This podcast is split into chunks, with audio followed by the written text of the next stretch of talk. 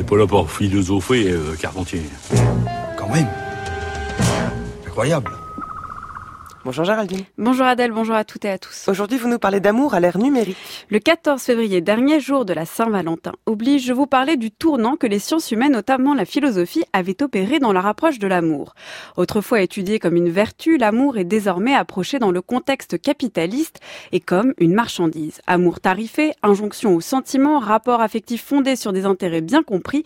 Il faut ajouter à cette liste, grâce à ce livre de Richard Memto, Sex Friends ou Comment bien rater sa vie amoureuse à l'ère numérique, l'amour, consommation dans un contexte non pas seulement capitaliste, mais technologique. C'est-à-dire l'amour qui se trouve sur des sites. À quoi ressemble cet amour numérique? Car avant, on le sait bien, l'amour ressemblait plutôt à ça. Quand tu lui bouffes la chatte, tu te fais engueuler. Genre, faut pas abuser, quoi. Ah ouais, non, là c'est grave. Là tu peux plus rien faire, quoi. Euh, et le derrière, c'est interdit. Ah non, ça, tu penses même pas. Remarque qu'à un moment, vaut mieux, hein. Comme ça, euh, comme ça, tu peux trier les problèmes. Paul habite avec son cousin Bob. Excuse-moi, mais t'as vu son derrière Oui. Elle a un cul à se tuer, non Paul sort depuis 10 ans avec Esther.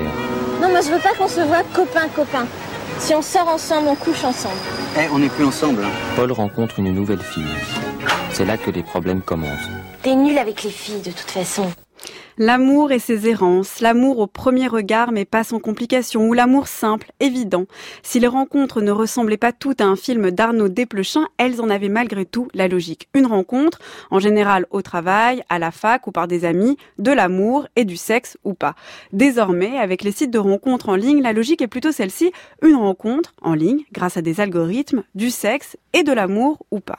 Alors je préfère le dire tout de suite, il ne s'agit pas avec ce livre de dire l'amour c'était mieux avant. Il s'agit seulement, et c'est déjà beaucoup, de voir comment l'amour est travaillé différemment en milieu technologique. Qui rencontre-t-on? Quels y sont les critères de séduction? Comment passe-t-on de la virtualité des sentiments à leur matérialisation physique? Est-ce que l'amour est devenu plus sexuel? Est-ce qu'on y fait plus de rencontres? Les possibles y sont-ils plus grands? Je crois que maintenant, on est dans une société où on a le choix. Et avoir le choix, finalement, c'est avoir le pouvoir. Et puis en même temps, c'est. euh, Mais c'est déprimant parce que plus on a le choix, plus on devient exigeant. À l'époque, à l'époque de mes parents, on restait ensemble, on faisait pas de. On faisait beaucoup de concessions finalement. Maintenant, on fait plus de concessions, donc, euh, donc on a envie de trouver vraiment le profil parfait qui correspond à nos attentes. Donc, euh, et, et là, comme je dis, en un clic, on peut trouver. Donc c'est génial, on est vraiment une société de consommation. Vous avez trouvé? Non, j'ai pas trouvé. Je prends mon temps, alors que pourtant je dis que j'ai pas le temps, mais là je prends mon temps. Premier constat dans ce livre, l'expansion de la drague ne conduit pas à une multiplication générale des relations sexuelles. Au contraire, l'expression l'embarras du choix n'a jamais été aussi pertinente. Il faut décider ce qui justement ne se décide pas. Validation demandée, évaluation permanente, le monde de l'amour numérique ne fait pas rêver. Il ne transporte pas, il ne laisse pas aller les sentiments, il n'ouvre pas à tous, il est au contraire tout fait de contrôle, de calcul, de création de mini-communautés par préférence. Et c'est le drame. Ce monde de l'amour numérique ouvre tellement de possibles qu'il faut faire des choix, établir des critères, des repères, des rayonnages, ou aller vite, céder à l'arbitraire, balayer d'un doigt un profil qui était peut-être le partenaire de notre vie, comme on passe devant un étal de nourriture sans le regarder. Mais si sûr, l'amour est-il vraiment devenu un hypermarché comme on l'entend partout? A-t-on vraiment, dans ce nouveau contexte technologico-sentimental, renoncé à l'amour? Qui aura envie d'aller voir des histoires d'amour qui se passent normalement? Pas moi. Parce que moi, je pense que l'amour, le vrai, il en a rien à faire des statistiques. Et que il se trouve pas forcément au bureau, dans mon immeuble, au coin de la rue. Moi, je pense que les belles rencontres, elles se font partout. Mais surtout ailleurs. Mythique. Voyez plus grand pour vos rencontres. C'est un des autres constats que relève Richard Memto dans son livre. Nous n'avons pas renoncé à l'amour, bien au contraire. Nous voulons y plonger, nous y noyer. L'amour reste absolument le même, bien réel.